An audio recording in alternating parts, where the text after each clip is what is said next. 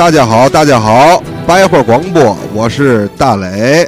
大家好，大家好，欢迎收听白话广播，我是李时新。大家好，大家好，我是大辉。哎，欢迎大辉又来了，又来了。哎，欢迎个大辉，不易啊，不易。咱咱咱仨今天今天对对对，不容易，真不易，凑一块儿，节日也忙。这不那个，哎，哎，别提了，我一我一说这，我心里头我这就不好受啊。我怎么的了？这是这大宽，哎，你这不好受，你这疙瘩都平了。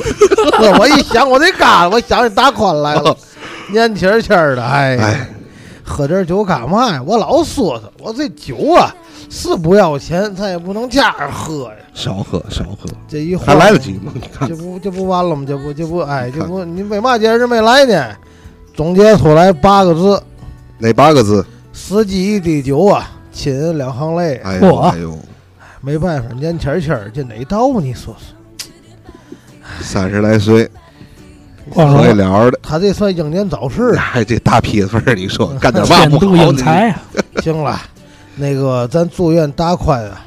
在天堂上保佑这个白话广播是越办越好。哎，同时呢，也保佑我们李哥这个嘎的越来越少。那个祝好人一生平安，祝这个大宽啊，也是来年嘛，来年投胎转世是嘛的，咱也不懂他们这信的嘛啊，咱投个好人家吧。孝顺，哎，那个够够孝顺，够孝顺，够孝顺。孝顺听了，咱这哥们兄弟能听孝顺？我他这你说也没有个一儿半女的，你说这哥几个再不给他张罗张罗，这不成立个智商委员会吗？嚯，这我这不是忙起来了。你现在你就多受累吧，我这也忙。你看看他那个还差六个亿的尾款。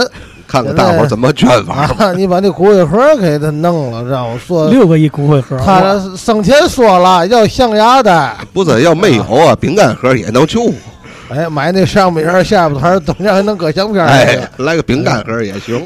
哎，没办法，那那个那个，看看吧，咱大伙儿捐款都不错，一块两块的，五毛的，我你都记上了，记上都都都零天，你不知道这两天记账记我脑瓜疼，然后还有五分的、三分的，我都不要了。接着红包吧，这是知道吗？不行，知道我这还背俩本了，已经。哎，没没没办法，不够本钱嘛。嗯，你猜怎么还真是的？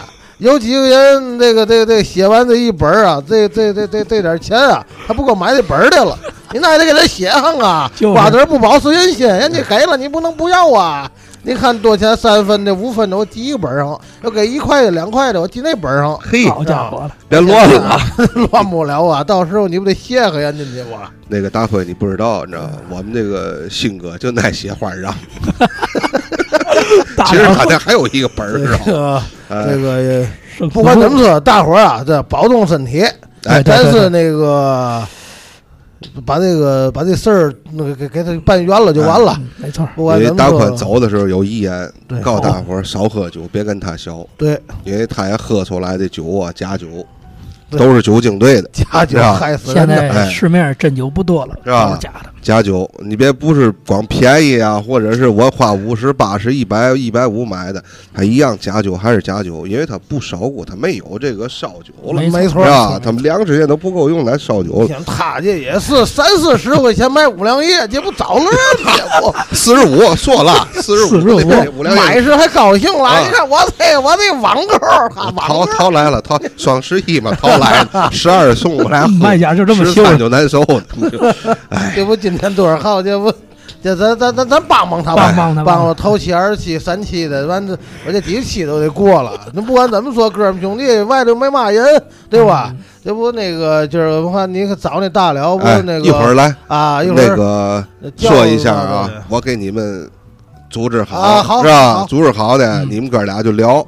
行，痛快快的，我先测，你先测，你那个那个纸，我接大了，对，那纸人纸马嘛的，涂大点，涂漂亮点，年轻轻的，风光光的，往漂亮上对对对对，行吧？那个那有轿子，有轿子，都都有哈，有有轿子，有轿子，那个还有那个开路轨、打路轨、明经翻嘛的，这都都得弄，都有，都有，都有。香槟，哎，香槟，香槟，我给他找喝的。对对对对，聊着你们聊着，好好慢走慢走，多走累吧，多走来，辛苦辛苦。哎呀，这社会还是好人多呀。啊，是雷哥，你说的他对。那个大宽都加以后，他有那天咱也得加对他呀，没问题，对吧？没问题。弟兄一个个咱都给送走，就就咱俩的了，知道吧？对，直接篡位了，白白话就换代了，咱就夺权了。哎，咱不用退出了。他们这无形中自个儿退出了，走了。郭德纲讲话，你想当艺术家，你就得活得长。对，四个老说相声骂街，活到最后，这个你就是艺术家，你说嘛就是嘛。白话都是咱说的是吧？对对。以后以后咱俩说了算。以后咱俩说了算。对，来开始。行行行，这回咱说嘛？这回呢，还是我来。哎，头两期呢，我跟雷哥做了这个亚青的专辑，就是讲讲历史小故事，太好了，反响还算不错。所以呢，既然大家喜欢呢，我就借着这个历史话题呢，接着往下讲。对对对，给大家讲讲清朝的故事，大清的风云，后金传奇。嘿，听着名多霸气！哎呵，脆生脆生。然后说到这个大清朝呢，就不能不说前面的大金朝。这两个哎，这两个朝代都是女真人建立的，是一个民族。这两个民族了不得，两次入主中原，两次统一天下。给中华民族历史上写下了浓墨重彩的一笔，这个必须给大家聊聊。这是那个那嘛，都是两次，有有个二次，有个二次，跟我那李金斗二次撤腿差不多，差不多，这都二次的。咱咱咱第一次来看看尝尝好不好，第二次一看，啪，直接断了，就直接全拿走，全吃。对对，接着讲，啊，接着讲，咱说到这个前金嘛，就是大金朝嘛，就说到那个时期，就是辽、金、宋。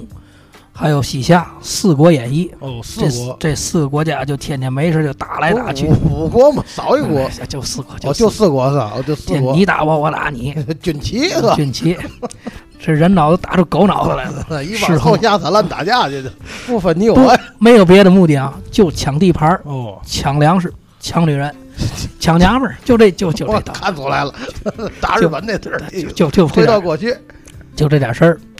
这个最先壮起来的呢是大辽，呃，辽国契丹人，哎，契丹人他们发展比较快，马背上民族嘛，把周围那些部落都吞并了，吞并了以后跟大宋打，打完了小太后的故事嘛，啊，对，杨家将，这这这这这六六郎六六六啊，对，叫票饭，对对对，一见公子到令箭，拨了本宫西进见站立宫啊问，叫票饭是吧？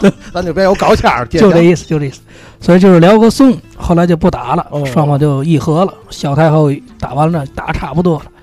议和之后呢，辽国越混越壮，他就开始欺负人，什么都一样。这个棍壮了，就开始发横耍横，欺负人。这个辽国主要就欺负晋国，晋国就是那还不叫国呀，女真族欺负女真族。女真族呢，一直就在东三省白山黑水之间，嘿，这是女真部落。所以这个大辽大辽的皇帝呢，有个特殊的爱好，他爱好玩鸟，哦，知道吧？他玩鸟呢，还不像后来齐人的玩什么画眉呀，玩什么兰博呀，他不是玩这个，他玩你说玩兰博是咱那儿那个啊？对他玩鹰，真知道谁？别提别提老王，别提老王这事儿。对对对，老王啊，玩兰博，他不是女真族啊，然后他现眼族的。然后辽国皇帝呢喜欢鹰，他马背上民族，骁勇善战嘛。打完了仗他就打猎。这个鹰可是个好好东西，猛禽。对，他们要这种鹰叫海东青。哦，海东青，嘛叫海东青？是猛禽的一种，在东北。这种猛禽现在已经绝迹了，已经就是已经灭绝了，玩绝了，玩绝了。当时呢，这种鹰呢个头不大，但是异常凶猛。他打那些大鹰啊，打这话不在话下。异常凶猛，别看它小，但是劲儿特别大，比较小而精，小而精。它这种动物呢，就是喜欢啄敌人的眼。他把跟鹰斗的时候，把鹰眼抓瞎了；他逮兔子的时候，把兔子眼抓瞎了。所以你想，动物也一样，你没眼睛的话，就没有战斗力了，你不知道往哪躲了，就就跟那个玩鹰一样，鹰把眼给牵了，意 思一样，一样一样。所以说，这个辽国人就喜欢，就是要这鹰。这个鹰呢，只产在女真族之间，只产在东北。国宝，国宝，这不算国宝。但这个鹰呢，海东青呢，生活在悬崖峭壁上，不好逮，他真不好逮，够闲的，够闲的。但是辽国人喜欢呢，就逼这女真人给我逮鸟去，逮这海东青。这海东青呢，又是女真人崇拜的图腾，他们女真人比较喜欢崇尚这鹰，凶猛啊，逮逼着去逮，逮呢也没办法。逮的话，伤亡就很高，爬上悬崖掉下去，你死就弄弄掉一个，弄弄掉下去一个。一开始是大辽国的皇帝玩，后来这个王公大臣们都玩，都好这个，那就越逮越少，越逮越少。但是需求量越来越大，找着要，金国人这个女真人要不给呢，就欺负人家，给一家逮起来。你要是不把你二哥逮来，我就把你家人弄走，当仆人去，或者就给你咔嚓了。这金国人也没办法，说就是逮耽误生产嘛，耽误劳作嘛，他们这些打猎也得生活。对，人得活着呀，人得活着，这欺负人到极点了。然后还喜欢嘛呢？一种东珠。这个你看，大清国的皇帝啊、大臣都带朝珠，只有清朝有啊，别的国家别。你快点告诉我了，我你说一东珠，我还以为那珠。哎，别记，别别别说这。哦，那珍珠，珍镶了珍珠，珍珠。你看看，你看看。它这种珍珠呢，是原产自于黑龙江的冷水里，也是东三省一带的。对，现在也绝了，比较个儿比较大，都捞净了，捞净了。但是捞呢，过去不像现在有潜水设备，你就是人下去。你像黑龙江那地儿冷啊，冷冷。夏天的水也凉，对，那金国人不管那个，我来这大辽不管那个，你就得给我捞珍珠、逮鸟去，没少死人，没少死人，没少欺负人。这个金国女真人就开始恨他们，你欺负人嘛。更恨的制度是嘛呢？有一个特别奇葩的制度，嘛制？叫做鉴枕制度。鉴枕？哎，真不明白。不是枕头鉴啊，啊，也是枕头鉴。这个辽国呢，有一个叫银牌天使制度，挂个大银牌，第二名。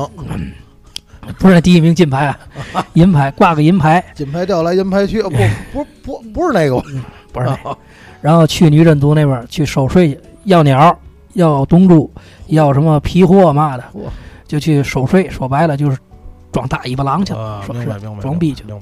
然后这个辽国，你别看他这个银牌天使在国内不是嘛大官，你到了女真那边，那就装起来了。大人物，天天讲话，大人物来了，明白的意思，明白的。挂着银牌子的大人物，你就想去吧。他这个大人物到了女真族呢，他就不干人事儿，那干人事儿不干人事儿，光人不 人，对吧？人不人，他是是人是不是人？到那边说到鉴真制度，就是女真族必须得献美女给这个银牌天使，他一人就得好色呀，对吧？又说回来，这银牌，银牌，对。然后领导来了嘛，得伺候好了嘛，对吧？得伺候好了。一开始吧，这个这个比较收敛，他就是俩人做完游戏以后呢，就把这女真族带走，去辽国那边当仆人去嘛。对对对。到后来呢，就越来越过分了。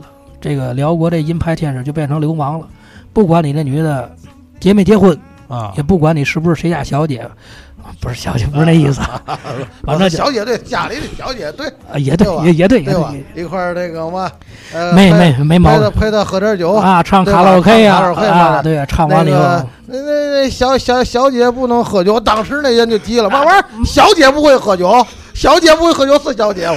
哎 呦，鑫哥，你是不是穿越过？你是你是不是当过那银牌天使？我看我看一下，反正就是嘛的，要我我就这样办。我我看你这套路很熟啊，你是不是穿越回来了？反正挺挺挺挺不是人，挺不是人的。对对，这讲话就说句难听，提上裤子不认人呐。哎，对的，女真人就越来越生气，越来越生气。然后后来就出了一个造反的，那讲话毛主席讲话有压迫就有反抗压迫，没错没错，对吧？出来一个叫完颜阿骨打的人，呵，他就是金石金太祖嘛。这名字挺厉害，挺厉害的。这人就比较横，当然就是说绿没绿不知道，反正就一直就恨这个。辽国人，那那我琢磨肯定是被绿了，那这个有待考证。然后完颜阿骨打就开始起兵，组织女真人反抗。女真人是好几个部落，他就把这几个部落连起来，咱别被他们欺负了，别总被人封绿帽子王了，动不动就来封个绿帽子。他就成那一部落头了，成那部头了。而且这个人是骁勇善战，就比较能打。这一打，大辽国就完蛋了。这所以说这个。有的说这个纸老虎，纸老虎，你看他轻装，一打就完。女真人并不多，满员的时候兵力也就几万人，辽国几十万人。这是这是打急了呀，对，急了急了。完颜阿骨打一看，耶，我行啊！以前不知道自己小宇宙这么厉害，挺能打，爆发了。一顾就是说，咱就打到头吧，直接就是说，号召所有女真兵，从大辽就发起进攻嘛，一打是势如破竹。当然，咱说这个朝代啊，只要是到了没落期，你就完蛋了。大辽也是腐败，就没劲儿了，就那没劲儿了。银牌天使太多，那就没劲儿了。对，都是 小软顾不过来了，顾不过来了。阿骨打就是势如破竹，用了十几年间就把大辽给灭了，整个把那千座地给抓起来了，就算成功，革命成功了。那咱说出来，这个压迫被压迫就是报复心极强。你要是被压迫了，你要有一天哎翻身做主人了，你这个报复性就越来越强。对，得让其他人百倍千倍的报复人家。这个金国统一以后就开始欺负宋，这个你看这《清平书演义》这个大宋大宋岳飞，对吧？徽隆得了黑会心二弟，宋徽宗这一天天画画画鸟。这个皇帝不玩鸟，他画鸟，画鸟玩玩石头，天天磨那个孟宝浆，不治国。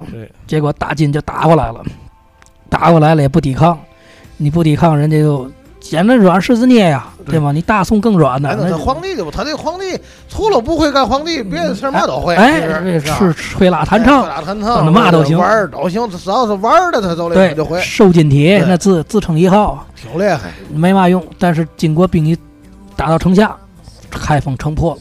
整个金军那是烧杀抢掠，把大辽国在金朝干的事 replay 一遍。整个再来一遍，把开封城就给一把火烧了，个烧了精光。徽钦二帝被掳走，这是中国民族的耻辱嘛？在那坐井观天，这词儿就这么来的，受尽凌辱。不，那弄那个那个那个那个那个，后来李自成，那那那是后话，后来了，那是后话。所以说，宋代就变成南宋了。康王赵构衣冠南渡，对，就跑到南方躲起来了，跑杭州躲起来了。躲你躲不了，大金国这边正强。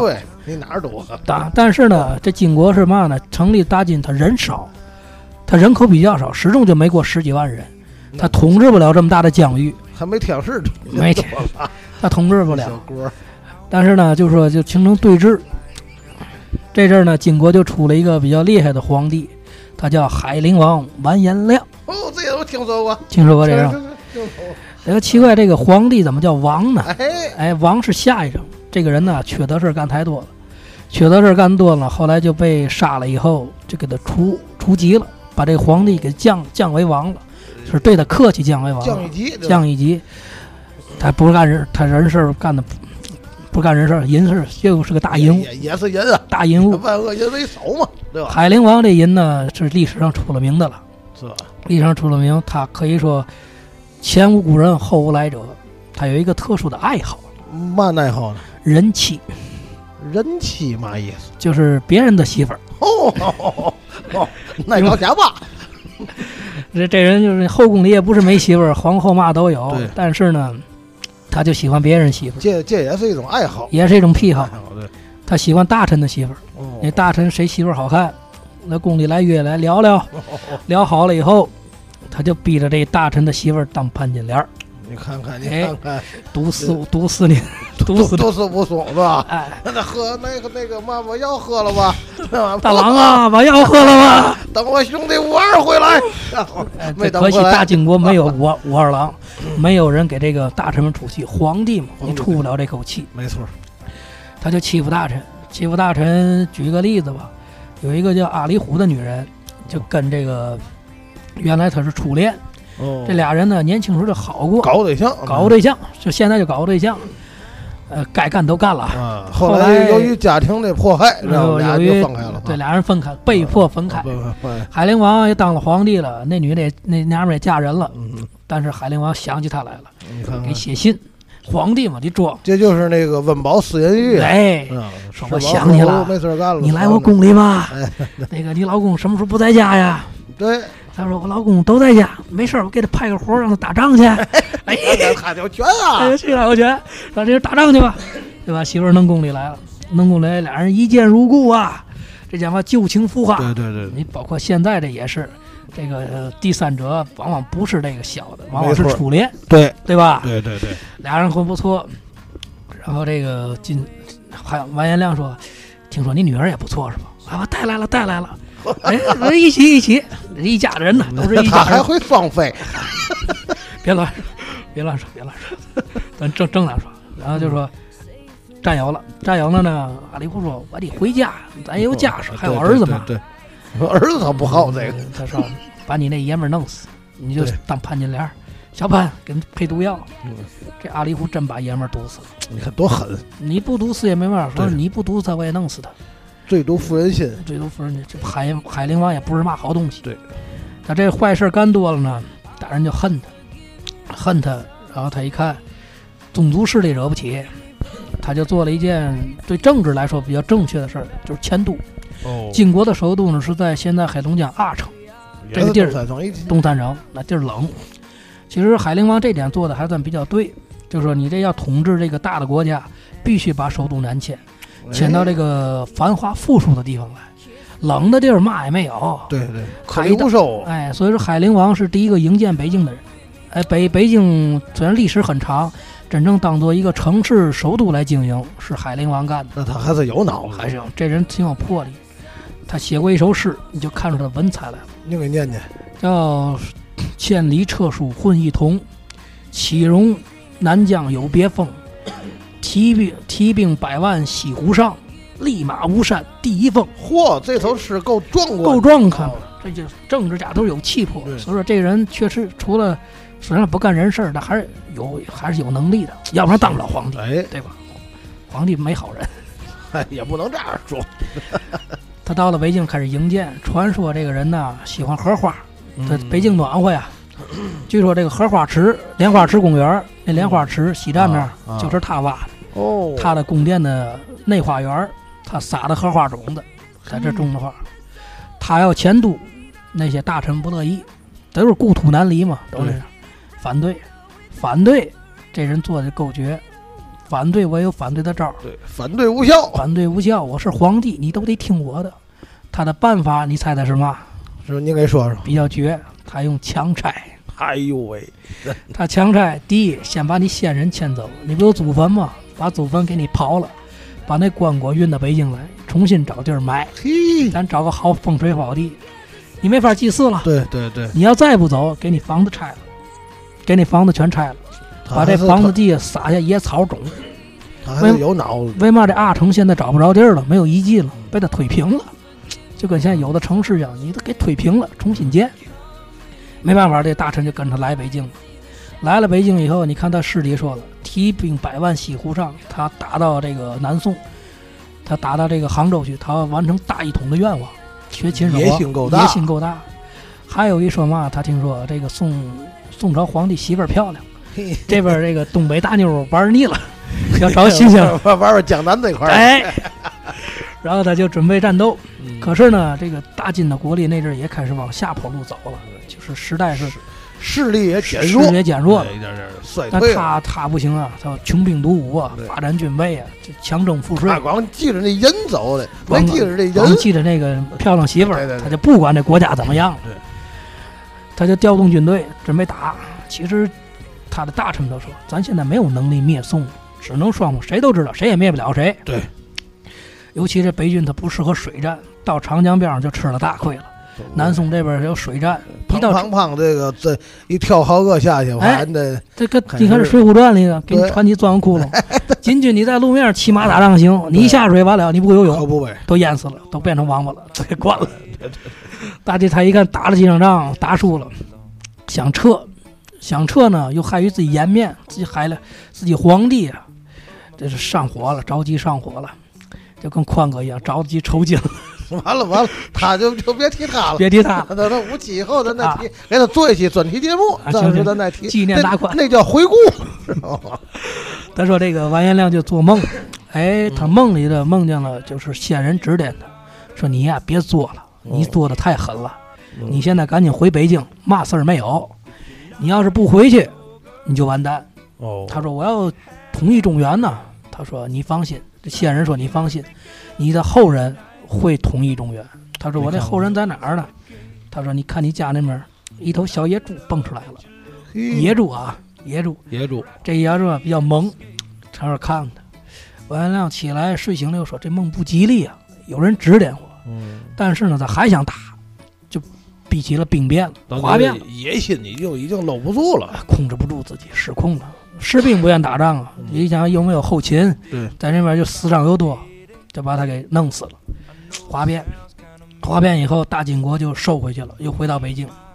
回到北京呢，在这面南方就打不过去了，他又欺负蒙蒙古。五国，您说五国的蒙古成吉思汗起来起来了。成吉思汗一代天骄，只是弯弓射大雕，这大家都知道。打鸟，他就专门打鸟，对吗？海东青，我就专门给你射死。射死也是把人欺负急了，欺负急了。成吉思汗崛起于漠北，从蒙古就杀过来了。大金国皇这个这个势力弱，历史就是这样，车轮轮流转，replay 一遍。这边又开始杀过来，你怎么欺负人家，人家怎么欺负你，就是报应，就是那就是报应。蒙古人一杀过来，金朝就灭亡了。金朝最后一任皇帝是金哀宗，金哀宗，那他他名叫哀嘛，他没当几天，在兵临城下的时候，这皇帝还说跟蒙古人说投降，他说你可以杀了我，我可以死，但是保全我的子民，一定要保全我子民。蒙古人杀红了眼，就不管你那一套了。他那管他那那刀举起来就刀举起来就杀。但是据说在金哀宗弥留之际，看下城城下有一头小野猪，他又看见这小野猪，嘿，巧了，巧了，这小野猪含情脉脉看着，好像懂他的意思。然后这金哀宗心里说：“你走吧，别在这里生灵涂炭了。”那小野猪一溜烟就跑回东北了。你看看，哎，这故事巧就巧在这儿，四百一十年以后。白山黑水之间，又起来女真族又复活了。这是那二次，二次建州女真。清朝的第一任皇帝努尔哈赤，他的这这知道，努尔哈赤这人的名字在满语里意思就是野猪。你看看，你说是巧合还是怎么回事儿？这咱说不清楚。对，高科技的问题，这说不清楚。咱就说到正题儿，大清后晋的事情。努尔哈赤崛起于白山黑水之间。对。他这一家子都是猪，一家子。他弟弟舒尔哈齐小野猪，舒尔哈朗也不叫半的野猪，这一家子都是野猪。当然，这个 他们家整个这猪图图腾崇拜，因为这个，咱说实话，猪是比较聪明的动物，尤其野猪。对，逮猎打猎知道不好逮，它比老虎豹子不好逮，跑啊它，它跑，对吧？它比较哎，而且有攻击性，对，动不动就拱拱撞在咬上。努尔哈赤呢有一个传说，就咱好玩地儿说他是被乌鸦所救。哦，你看看这我都不知道。他他起来骑兵以后呢，也是被人打，互相打，一开始都不装，你不知道谁能称王。没错，打来打去呢，他就被敌人追追追，他就跑，落荒而逃。跑，跑来跑去，跑到一个地方，看见一棵树，藏到树洞里了。藏到树林，追兵就来了。哎，一群乌鸦咵落在上面，给埋起来了。埋起来了，这个后面追军就说：“哎，这努这野猪跑哪儿？努尔哈赤跑哪儿去了？”呃，说是不是在树洞里？那头就说：“呃，不，不会，这有乌鸦在，就不可能有人。”对对对。后来追兵就走了。努尔哈赤起来以后跪拜乌鸦，说：“这什么？说我要。”以后夺了天下，毕竟把你当天神崇拜。我要让鸟给救了，让鸟给救了。鸟兴鸟灭，都这都是鸟的事。不是你一般你你感觉不到这个这个问题，你他怎么就知道这乌鸦啪就给他给救，对不对？所以说，你看故宫里现在这个慈宁宫啊，不是皇后住的地方。没错，皇后里头有这个宫里有三口大锅啊，煮白肉，天天杀猪祭祀，祭祀祭祀什么呢？祭祀祖先，祭祀这是这些猪。你说你别乐，你看，然后给乌鸦吃，剁碎了以后搁那旗杆上升起来乌鸦吃，这是有记载的，这是有记载的，这是现在故宫你看那楼那个锅还在，都在，都在。这这这祭祀这个这这啊，祭祀乌鸦这个，至于是是不是多尔衮，是不是这个努尔哈赤被，这是个传说，但是祭祀乌鸦是真的。你想北京就乌鸦多，喜鹊少那阵儿。他起来这肉就给他们吃。那阵儿还确实，那阵儿这个一出紫禁城后外边就荒地，这荒地上一一到冬天落一群乌鸦。公主坟，对对对，霸王坟，到北京都是都是坟儿，那坟儿坟都落都乌鸦。这坟两波啊，第一波是那个完颜亮迁过来那波，对对对。第二波是清朝这帮人。这个用那句话，自古新坟看旧坟嘛，对吧？